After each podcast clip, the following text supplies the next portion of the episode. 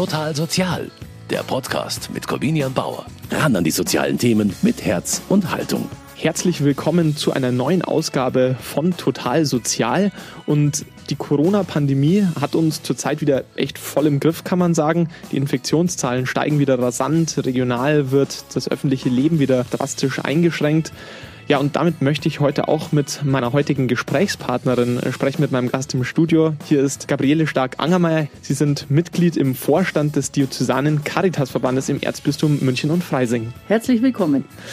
Klar, die Corona-Pandemie betrifft uns irgendwie alle, die Caritas in ihrer Arbeit natürlich auch besonders, aber Sie, Frau Stark-Angermeier, Sie stecken da noch einmal mehr drin. Sie sind nämlich Vorstand der Caritas und da zuständig für Altenhilfe, soziale Dienste und Personal und damit auch mitverantwortlich für die 27 Alten- und Pflegeheime, die die Caritas im Bistum betreibt.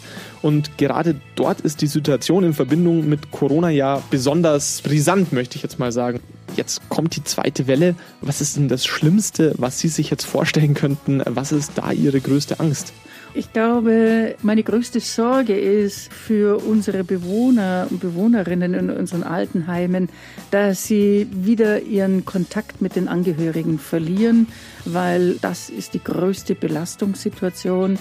Alles andere, Schutzkleidung, die am Anfang zu wenig war und die ganzen Abläufe und all diese Sachen, das ist in der Zwischenzeit Gott sei Dank Routine geworden.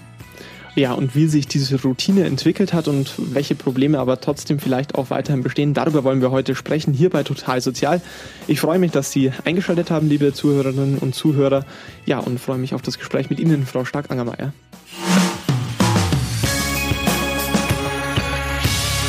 Willkommen zu Total Sozial. Heute mit Gabriele Stark-Angermeier, Vorständin im Diözesanen Caritas-Verband und zuständig für den Bereich Altenhilfe, soziale Dienste und Personal. Die Caritas betreibt 27 Alten- und Pflegeheime in der ganzen Erzdiözese, voll mit Risikopatienten. Jetzt kommt die zweite Welle Corona. Können Sie überhaupt noch ruhig schlafen? Das Erfreuliche ist, dass ich sehr wohl noch ruhig schlafen kann weil ich sicher weiß, dass meine Leitungen und meine Mitarbeitenden vor Ort die Situation gut im Griff haben. Sie haben durch die erste Welle sehr, sehr viel gelernt und sehr viel auch in ihren Abläufen geändert, angepasst, Hygienekonzepte umgesetzt und so weiter. Und das ist Gott sei Dank hilfreich. Deswegen habe ich gar nicht in dem Fall so viel Angst vor dieser zweiten Welle, was die Gesundheit betrifft. Wenn Sie sich jetzt aber auch zurückerinnern an die Corona-Zeit im Frühjahr, wie haben Sie diese erste Welle erlebt? Wie erinnern Sie sich daran? Die erste Welle war, so kann man so fast so sagen, es war permanent Fahren auf Sicht. Also wenn man im Nebel ist und an sich nur so gerade die nächste Latte erahnen kann, keiner wusste, wie mit dieser Situation umzugehen ist einerseits in unseren Häusern, aber auch die gesamten Behörden rundherum wussten auch nicht, wie damit umzugehen ist. Und das war dann auch so ein Schritt, dass wir äh, über Nacht neue Regeln bekommen haben, die dann nochmal nachkorrigiert worden sind und dann nochmal verändert worden sind und immer wieder anzupassen sind. Das war für alle Seiten die größte Belastung, wohl auch immer im Fokus, wie wirkt sich das letztendlich auf unsere Bewohner, Bewohnerinnen in unseren Häusern aus. Und ich glaube, wir sind gut durch die erste Welle gekommen, auch wenn wir in einigen Häusern Corona-Fälle hatten. Das hatten wir auch, aber es ist gemeistert worden. Sie haben jetzt gesagt, äh, fahren auf Sicht und da musste man immer schauen, dass man nicht gegen die nächste Latte prallt. Gab es da auch Sachen, wo Sie mal wogegen gefahren sind oder wo der Caritasverband auch oder die Einrichtungen gescheitert sind?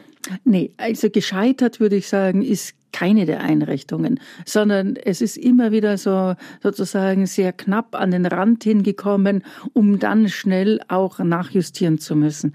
Natürlich ist auch so, dass eine ganze Reihe an unseren Bewohnern mit Corona gestorben sind, weil einfach die gesamte Konstitution des äh, Menschen letztendlich auch nicht mehr das war. Aber nicht sehr viele und da bin ich sehr, sehr, sehr dankbar darüber hatte bestimmt natürlich auch mit den Maßnahmen zu tun. Sie haben jetzt von Regeln gesprochen, die es über Nacht gegeben hat, aber eben auch von vielen Sachen, die Sie als Verband gelernt haben.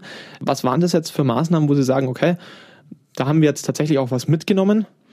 Also eine wichtige Erkenntnis war schlicht und ergreifend, dass äh, der Kontakt zu den Angehörigen ganz, ganz essentiell ist. Denn das sind sehr wesentliche Schlüsselsituationen, dass die Menschen, die bei uns wohnen, nicht den Kontakt zur Außenwelt verlieren. Und das war schon auch die größte Herausforderung ganz am Anfang und meine größte Sorge, wenn es diese lokalen Lockdowns gibt, wie wir es jetzt in Berchtesgaden haben. Da war der erste Satz und die Altenheime haben Besuchsverbot. Tod. Und das ist für die Bewohner und für die Angehörigen die größte Anstrengung. Die Hygienefragen gab es vorher auch schon. Die sind jetzt noch mal an bestimmten Punkten einfach mit den Plänen noch einmal nachgeschärft. Da glaube ich, werden wir einiges davon auch sicher mitnehmen. Das hilft aber nicht äh, gegen Corona, sondern vielen anderen Infektionskrankheiten. Und das ist auch hilfreich. Also so eine Art äh, Kollateralnutzen könnte man das nennen. Das kann man so sagen. Es gibt einen Kollateralnutzen davon. Trotz aller Erkenntnisse und auch trotz aller Bemühungen und äh, aller Sensibilität haut das nicht immer hin. Also Beispiel Caritas Altenheim in Nürnberg, äh, Bistum mhm. Eichstätt, gab es jetzt äh, einen größeren Corona-Ausbruch mit mehr als 30 äh, Corona-Infizierten. Äh, zwei Senioren äh, sind auch daran gestorben. Was, was läuft da noch nicht so gut? Also ich würde erst einmal grundsätzlich sagen, dass diese Situation kann jeden Haus passieren. Und das können ganz, ganz unterschiedliche Ursachen und Rahmenbedingungen sein. Deswegen darf keiner von denen, die momentan diese Häuser leiten, betreiben, beschuldigt werden, dass sie irgendwie etwas zu wenig oder, oder vernachlässigt gemacht haben. Also die haben auch immer möglichst das Beste für ihre Bewohner auch im Blick. Und es steht immer der Einzelne, die Sorge des einzelnen Menschen im Vordergrund. Also das heißt, auch das kann in einem meiner 27 Häuser kann das mir auch passieren. Ich bin nicht davor gefeit. Das kann ich nicht sagen. Und Sie haben ja auch vorhin schon gesagt, wenn jemand äh, mit Corona stirbt, stirbt er mit Corona, aber nicht vielleicht unbedingt nur an Corona. Da genau. spielen ja viele Sachen mit einer Rolle. Die Betroffenen in Nürnberg waren jetzt halt auch über 90. Wie alt sind denn die Bewohner, die Sie so haben? Also bei uns äh, sind sozusagen, gibt es den rüstigen Bereich und der rüstige Bereich beginnt meist erst so rund um die 70 Jahre oder 75 Jahre. Im Durchschnitt sind wir bei bei 85 bis 88 Jahre. Das heißt, wir haben eigentlich sehr, sehr viele Bewohner, die gut über 90 sind um kurz auf Nürnberg nochmal zurückzukommen. Ähm, Sie haben gesagt, das kann in jeder Einrichtung passieren. Ja. Wurscht, welche Diözese, welche Stadt, ob das jetzt eine Einrichtung ja. hier im Erzbistum München und Freising ist. Sprechen sich die Caritas-Verbände über Diözesan da auch ab? Tauschen die da Erfahrungen ja. aus? Ja, ja. Also darüber wird natürlich auch miteinander ähm, ausgetauscht. Es gibt ein eigenes Krisenstabsgremium, auch auf der Landesebene, die einerseits auch die ganzen Vorschriften und Rahmenbedingungen koordiniert, aber auch aus den einzelnen Häusern Erfahrungswerte rückmeldet, die funktionieren oder die nicht funktionieren, die zu Problemlagen führen und so weiter. Und da haben wir auch über die Landesebene und punktuell auch den direkten Draht ins bekannte LGL. Also das ist sozusagen die nachgeordnete Behörde vom Gesundheitsministerium, die ausschließlich für diese Pflegefragen einfach auch zuständig ist. Und da gibt es eine direkte Hotline und da können sich die Fachleute auch direkt bei Unsicherheiten immer wieder auch hinwenden. Und das ist auch gut so. Und auch untereinander spricht man sich natürlich auch ab. Corona wird uns noch eine Zeit lang begleiten. Wir haben auch dazugelernt und jetzt muss man natürlich auch fragen, welche Maßnahmen sind sinnvoll. Also, dass zum Beispiel Menschen auch durch die Besuchsverbote natürlich vereinsamen. Und ja, was ist denn schlimmer? Corona oder Vereinsamung?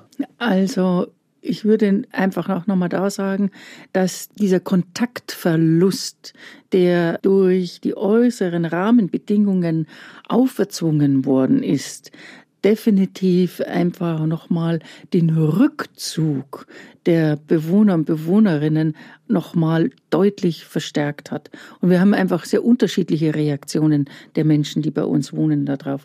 Die einen, die dann in sich hinein sich zurückziehen und durchaus so eine Art Durchhalten und ein Durchhalteverständnis einfach auch entwickelt haben, äh, so nach dem Motto, ja, ich habe einen Krieg miterlebt oder Nachkriegswirren miterlebt, das werde ich auch noch durchhalten. Also das heißt, gibt es auch interessante Formen, Formen, wo Menschen dann einfach auch auf Muster zurückgreifen, die auch resilient sowas auch damit umgehen können. Und es gibt einfach auch Muster, wo bestimmte Personen damit einfach nicht mit umgehen können und ein besonderes Bedürfnis, ein weniges Verständnis letztendlich einfach auch da nochmal haben. Und das ist die größte Herausforderung einfach des unseres gesamten Personals, die rund um die Uhr 365 Tage, 24 Stunden einfach da sind und damit einfach auch umgehen und mit den Bewohnern das mit erleben in dem Sinne. Diese aktuellen Herausforderungen, die kommen ja zu den bereits vorhandenen Herausforderungen auch genau dazu. Also jetzt im letzten halben Jahr war es auch so, dass zum Beispiel auch Menschen in Altenheimen verstorben sind, unabhängig von Corona, die aber trotzdem von der Corona-Pandemie mit betroffen waren, weil die Angehörigen sie nicht am Schluss so begleiten konnten, wie genau. sie das sonst ähm, genau. gemacht hätten. Was würden Sie denn sagen, äh, wo schlägt Corona dazu, ohne eigentlich eine Krankheit zu sein? Genau, also das sind oft diese höchst anspruchsvollen und anstrengenden Rahmenbedingungen, dass gerade wenn es ans Lebensende auch geht, wir in unseren Häusern einfach auch den Anspruch haben, dass äh, die Menschen auch bis zum Schluss auch begleitet sind und nicht alleine sind oder das selbst bestimmen können, wie sie es haben wollen. Und dazu gehören einfach auch das Abschiednehmen von Angehörigen, dass der Kontakt auch noch zu Angehörigen. Und ähm, da zum Beispiel haben wir sehr darum gekämpft äh, mit der Ministerin, dass das immer auch in dieser hospizlichen, palliativen, endlich, endlichen Arbeit einfach auch möglich ist. Das war am Anfang sehr restrikt, da ging gar nichts und das haben wir einfach, hat sie einfach aus dem Grund auch geöffnet. Und es ist ganz wichtig, dass das ganz wesentlich ist für die Menschen, die bei uns wohnen, dass sie auch eine Möglichkeit immer noch haben, auch die Angehörigen nochmal zu sehen. Da hat sich jetzt über den Sommer natürlich auch die Corona-Situation insgesamt entspannt, war vielleicht ja. auch diesbezüglich auch leichter, Lockerungen da auch durchzusetzen. Jetzt steigen die Zahlen wieder ganz rasant. Äh, die zweite Welle ist zahlenmäßig wahrscheinlich noch heftiger als die erste. Und jetzt müssen Sie natürlich auch irgendwie vorausschauen, jetzt wird es vielleicht wieder so etwas geben wie diesen restriktiven äh, Lockdown und auch diese ganz massiven Besuchsverbote in Altenheimen. Und die Caritas, die hat da eine Pressemitteilung herausgegeben. Und ich zitiere sie jetzt mal da ganz wörtlich. Wir wollen auf keinen Fall, dass unsere Bewohnerinnen und Bewohner wieder wochenlang gar keinen Besuch mehr empfangen können. Also eigentlich ein Plädoyer gegen den Lockdown. Man kennt ja jetzt inzwischen auch Kritik an den Maßnahmen, aber warum kommt es jetzt von der Caritas? Was ist der Hintergrund? Der Hintergrund ist hier, dass meine Erwartung ist, dass hier differenziert wird im Lockdown. Und ähm, das Erste, was wir ja in Berchtesgaden ja gehört hatten, war auch, nachdem die den kompletten Lockdown lokal gemacht haben, dass sie unter anderem das Besuchsverbot für die Altenheime ausgesprochen haben. Und das ist an sich für die Bewohner und für die engen Angehörigen immer eine totale Katastrophe. Und das bedeutet hier, was mein Anliegen ist, zu differenzieren in diesen ganzen Maßnahmenregelungen und zum Beispiel die Regel am Lebensende, das angehörige Dasein, ist nicht aufgehoben. Die bleibt und es hat einfach weiterhin Bestand. Und das ist mir total wichtig. Und ich muss natürlich einfach auch sehen, es ist eine Frage der Menschenwürde. Hier geht es letztendlich darum, begleite ich einen Menschen, den schon über einen langen, langen Zeitraum und muss dann einen Kontakt abbrechen. Das ist nicht menschenwürdig. Also da geht es jetzt nicht um ich sage es mal, alle Maßnahmen sind böse, so wie das Nein. viele Corona-Leugner natürlich auch irgendwie also ich würde mal sagen, 95 Prozent aller Maßnahmen werden bei uns zu 100 Prozent umgesetzt und 5 Prozent muss man überprüfen davon, sind sie so in der Form anwendbar. Natürlich äh, sind wir diejenigen, die ein hohes Interesse haben, dass Regeln entsprechend grundlegend von der gesamten Gesellschaft eingehalten werden, weil genau das schützt uns alle von jung bis alt. Und das ist meine Erwartung. Kommt es auch, es ist eine Pressemitteilung der Caritas gewesen, mhm. kommt es nicht nur von Ihnen aus dem Vorstand, oder? Kommt es auch von den Angestellten? Also, unsere Mitarbeitenden haben sich da sehr intensiv einfach auch nochmal mit auseinandergesetzt und haben ein eigenes äh, Positionspapier für sich auch formuliert und die einfach auch sagen, also wir halten ja auch nur die Vorschrift ein, aber dann auch da Argumente zu haben, das Richtige in der richtigen Abwägung zu tun. Dafür ist dieses Papier ganz hilfreich, aber auch für die Angehörigen, welche Regeln einzuhalten sind, wo es auch die Möglichkeit der Begegnung und Öffnung auch da ist. Applaus für Pfleger und Ärzte. Gerade während dem ersten Corona-Lockdown war das so ein bisschen der Dank der Gesellschaft an die sogenannten systemrelevanten Berufe. Jetzt hat es auch noch in den neuesten Tarifverhandlungen äh, im öffentlichen Dienst Gehaltserhöhungen gegeben oder soll es geben für äh, Pflegende. Frau Gabriele Stark-Angermeier, sind jetzt alle glücklich? Also ich glaube, es ist auf jeden Fall die Menschen glücklich, die unter diese Zielgruppe fallen, weil die momentan dort mit berücksichtigt worden sind. Das heißt, es ist auf jeden Fall die Ärzte und auch die Pflegekräfte. Aber in den Häusern, sowohl in den Krankenhäusern, aber auch bei uns in den Altenheimen, arbeiten eine ganze Reihe ganz anderer Personen auch noch, damit das alles im System funktioniert und sind genauso systemrelevant. Und die fallen eigentlich immer hinten runter. Zum Beispiel? Und es ist beispielsweise die Pflege, ähm, die Pfle eine Pflegehilfskraft, die im Bereich der Hauswirtschaft einfach auch nochmal tätig ist, Alltagsbegleiter, die äh, Menschen einfach auch im ihm sozusagen den Tag helfen, mit zu strukturieren und auch der Hausmeister. Also das sind alles Personen, die schauen, dass der Betrieb einfach funktioniert und Pflege auch funktioniert. Und die kommen überhaupt nicht in den Corona-Prämien und Sonderzahlungen momentan vor.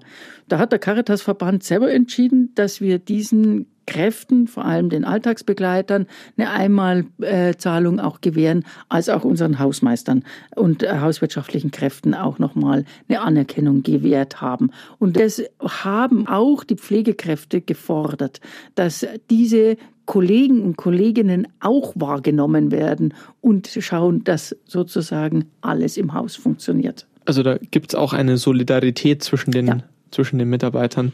Die Caritas zahlt nach Tarif, oder? Ja, die Caritas äh, hat einen eigenen äh, Tarif. Das ist der Arbeitsvertrag, der tariflich geregelt ist, die AVR. Und die passen sich oft an den Regelungen des Tarifvertrags des öffentlichen Dienstes auch mit an. Die Caritas oder Sie auch persönlich haben da auch eine Petition mit unterschrieben, die heißt Mehr als ein Danke. Da geht es eben auch darum, dass eben im Pflegebereich in vielen Einrichtungen auch nicht nach Tarif bezahlt wird, also auch bei verschiedenen Trägern. Woran liegt es? Wenn die Caritas das hinbekommt, sollten das doch eigentlich die anderen auch hinbekommen. Das wäre wünschenswert, wenn alle sozusagen hier nach einem Tarifsystem einfach auch äh, bezahlen und nicht nur äh, nach dem, wie momentan gerade die Kassenlage ist. Und diese Einbindung, äh, für diese Einbindung in diesen gesamten Tarifwerk setzen wir uns auch auf Bundesebene ein und sitzen da auch an dem entsprechenden Verhandlungstisch mit dabei, dass hier dieser Standard auch bundeseinheitlich auch geschaffen wird. Und dann sind es nicht nur unsere kirchlichen Häuser, die dazu verpflichtet sind, sondern auch die vielen privaten Anbieter. Und an welchem Verhandlungstisch, Sie haben es gerade gesagt, muss man da sitzen, dass sich was ändert? Wer ist da gefragt?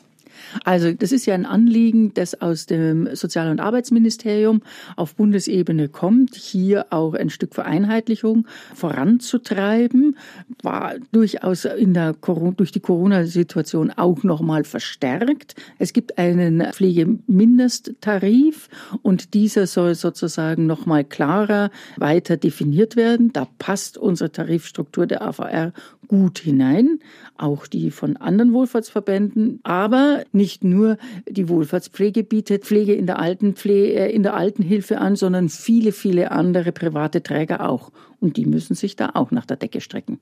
Jetzt ist es aber auch so, dass es viele Menschen gibt, viele junge Menschen, die auch sagen, ich möchte gerne in einem Pflegeberuf arbeiten, dann kommen solche Faktoren hinzu, dass man sagt, okay, man verdient sehr wenig Geld, man äh, wird wenig wertgeschätzt, was einen dann davon abhält, diesen Beruf überhaupt anzufangen. Aber auch viele, die die Ausbildung dann machen, sagen dann, naja, also am Geld liegt es gar nicht, sondern es liegt auch an den Bedingungen. Ja. Man lernt nicht gescheit, ähm, man hat schlechte Ausbildungsbedingungen, man, ähm, man kriegt da schon mal einen Vorgeschmack auch auf schlechte Arbeitsbedingungen. Es liegt nicht nur am Geld, oder?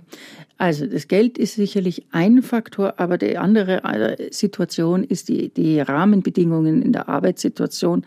Letztendlich habe ich hier eine, eine Arbeitszeitgestaltung, die in einen Schichtplan einfach auch ist. Ich habe sozusagen vor, äh, also Frühschichten und äh, Spätschichten, ich habe äh, Nachtdienste, all diese Sachen, die auch entsprechend auch vergütet werden. Aber das heißt, ich habe einen anderen ähm, sozusagen Lebensablauf. Und das ist etwas, was einfach auch belastend ist ähm, und wo man sich auch darauf einstellen muss. Das ist sicherlich ein Faktor. Und der andere Faktor ist, was mit der Ausbildung beziehungsweise mit dem zu tun hat, ist, wenn dann sehr viele Pflegekräfte einfach auch ausfallen, krankheitsbedingt ausfallen oder reduzieren oder die Belastung nicht mehr durchhalten, dann wird es genau schwierig, dass dann auf einer Pflegekraft sehr hohe Belastung auch entstehen. Und da ist etwas, wo viele dann sagen, das kann ich nicht mehr und will ich nicht mehr. Und ich glaube, da muss man nochmal sehr genau hinschauen. Das heißt, mehr Personal entlastet einfach auch die Kollegen und Kolleginnen da drin. Das waren ja Probleme, die waren vor Corona schon vorhanden. Jetzt hat sich das durch Corona natürlich auch nochmal verschärft. Wir haben auch darüber gesprochen, dass auch natürlich die Pfleger nicht nur oder die Angestellten oder die Mitarbeiter in den Alten- und Pflegeheimen dann nicht nur unter der Corona-Situation leiden, sondern natürlich auch mit den Bewohnern auch teilweise mit äh, leiden. Und da wollte ich jetzt fragen, bekommen die Angestellten oder die Mitarbeiter auch psychologische Unterstützung? Gibt es da auch Angebote, wo die Caritas jetzt sagt, da achten wir bei unseren Mitarbeitern besonders drauf? Das gehört auf jeden Fall bei uns als Grundlage mit dazu, dass einfach auch die Belastungssituationen sehr wohl wahrgenommen werden und wir jetzt beispielsweise für die Häuser, die stärker auch von Corona-Fallen betroffen waren, auch nochmal ähm, Coaching- und Gesprächsangebote einfach zu bekommen, einfach das zu reflektieren, um einfach auch mit dieser Belastungssituation umzugehen. Und da investieren wir in unsere Mitarbeitenden, dass diese Form von Begleitung ganz zentral einfach auch ist. Coaching, Begleitung, Gesprächsangebote, seelsorgliche Angebote, all das gehört genauso mit dazu. Wir haben ja auch schon ganz viel über die klassische Altenpflege oder die klassische Pflege gesprochen. Ja, mir ist aufgefallen, man spricht da immer ganz allgemein von Pflegeheim, Altenheim und nimmt unter diesem Begriff wahrscheinlich eine ganz große Bandbreite an unterschiedlichen Konzepten. Was gibt es denn überhaupt für Einrichtungen? Sie haben 27 Einrichtungen bei der Caritas. Sind die alle gleich? Also unsere 27 Häuser sind keinesfalls gleich. Und äh, wenn wir neuere Häuser ähm, einfach auch neu bauen, bauen wir erstmal im Vordergrund Wohnungen für Menschen, die Senioren und Seniorinnen sind. Und die dann erstmal in ihre eigene, etwas kleinere Wohnung, als wie sie vielleicht vorher mit einem kleinen Häuschen hatten oder eine größere Wohnung hatten, in eine andere Wohnform umziehen.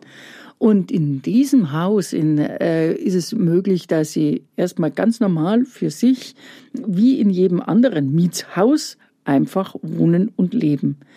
Aber Sie können, wenn Sie eine Unterstützung brauchen, das völlig unkompliziert von uns auch dazu bekommen, also eine Pflegekraft, die einfach punktuell was begleitet oder ein Gesprächsangebot oder oder.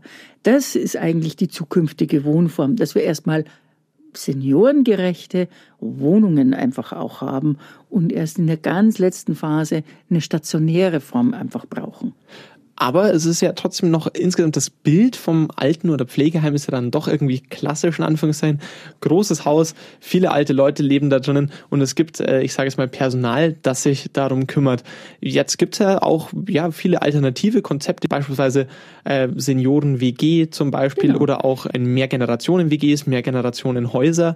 Ähm, was Gibt es also, auch was, was die Caritas schon irgendwie auch mitverfolgt oder was sie sagt, okay, das könnte ein Zukunftsmodell also, sein? Ich denke mir, der wesentliche Punkt ist, äh, dass einfach die Menschen dort einfach auch wohnen können und wohnen sollen, wo sie sich einfach auch wohlfühlen. Und natürlich ist erstmal das Erste ist, dass sie sich einfach da, wo sie vielleicht die letzten 10, 15, 20 Jahre gewohnt haben, auch am besten wohlfühlen. Und dann nur begleitet werden, wenn sie eine bestimmte Unterstützung haben. Das ist einfach die ambulante Pflege.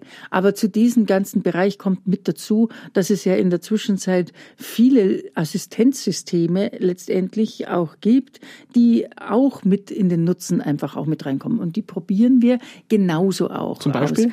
Beispielsweise, ähm, also der, der, der Klassiker, was jeder einfach älter, als ältere Senior und was für die, für die Angehörigen ganz angenehm ist, ist der Notrufknopf. Das ist der, der Klassiker von, von Assistenzsystemen, den gibt's schon ewig lang. Aber es gibt in der Zwischenzeit schon viel mehr Möglichkeiten, wie äh, eine Matte, die ein Signal gibt, wenn jemand einfach auch umfällt und sich nicht mehr sozusagen zum Notrufkopf bewegen kann.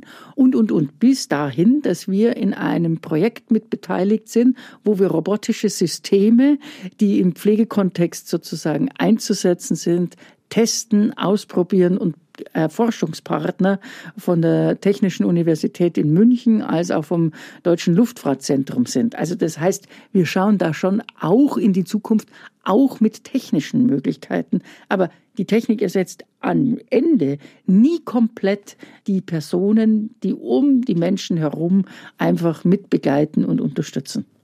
Aber gibt es jetzt von der Caritas so ein Pflegekonzept, ein Altenpflegekonzept, was für die Zukunft verfolgt wird? Oder sagt man da, nee, wir halten da, wir haben da einen bunten Strauß, aus dem man dann auch wählen kann? Nein, also wir haben ein, äh, ein gewissermaßen ein Rahmenkonzept, wo bestimmte Grundanliegen einfach beschrieben sind. Und da ist auch im Grundsatz beschrieben, es steht der Mensch im Vordergrund und es steht das Wohnen und Leben im Vordergrund und nicht die Rundumtätigkeit. Und danach orientieren sich unsere ganzen Angebote. Das heißt, wenn ein Mensch gerne zu Hause wohnen kann, von den Angehörigen gut begleitet wird, dann machen wir halt. Und die aber untertags arbeiten müssen, weil sie einfach das nicht begleiten können, dann bieten wir eben eine Tagespflege an. Das ist auch eine Möglichkeit. Also es gibt nicht das Einheitskonzept und nur das eine Altenheim, sondern es gibt die ganzen Varianten dazu.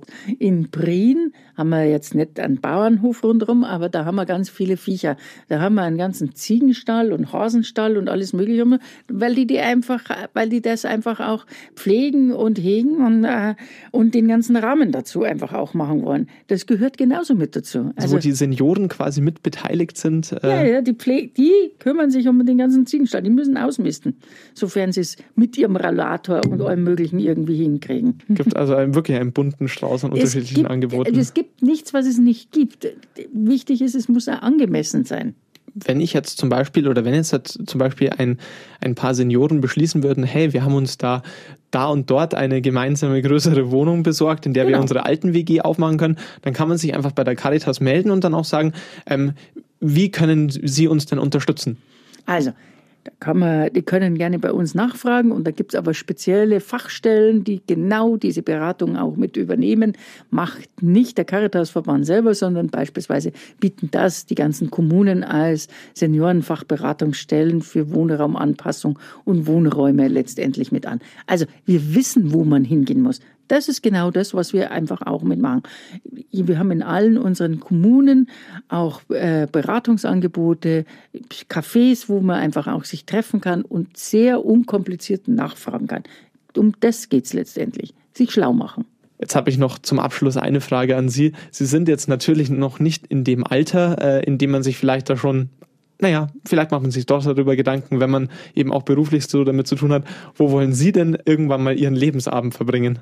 Also ich denke, ein großer Teil meines Lebensabends wird sicher in der Wohnung sein, die, wo ich momentan wohne, weil sie auch schon seniorengerecht letztendlich ist. Und sicher gibt es das ein oder andere Gebäude und Haus, auch der Caritas, wo ich mir durchaus einen Alterssitz vorstellen kann. Also Sie wissen letztendlich auch schon, welche von diesen Angeboten Sie vielleicht in Zukunft mal in Anspruch nehmen würden. Ja, definitiv äh, kann ich mir einiges davon vorstellen. Ich kann mir auch vorstellen, also haben wir lang diskutiert, ob zum Beispiel so eine robotische Hilfe eine interessante Hilfestellung ist, weil sie zeitunabhängig einfach auch äh, mit dabei sein kann. Wenn bis dahin die Roboter soweit funktionieren, könnte ich mir das vorstellen. Gabriele Stark-Angermeier lässt sich im Alter teilweise von Robotern pflegen, so der Plan zumindest. ähm, vielen Dank, dass Sie sich Zeit genommen haben für Total Sozial. Ich habe es sehr interessant gefunden, unser Gespräch. Ich freue mich, dass Sie hier waren. Vielen Dank für dieses interessante Gespräch miteinander zu einem Thema, das durchaus unterschiedliche Generationen bewegt. Ja, und ich freue mich auch, wenn Sie, liebe Hörerinnen und Hörer, auch das nächste Mal wieder einschalten zu Total Sozial und verabschiede mich jetzt für diese Woche. Am Mikrofon war Corbina Bauer. Total Sozial, ein Podcast vom katholischen Medienhaus St. Michaelsbund, produziert vom Münchner Kirchenradio.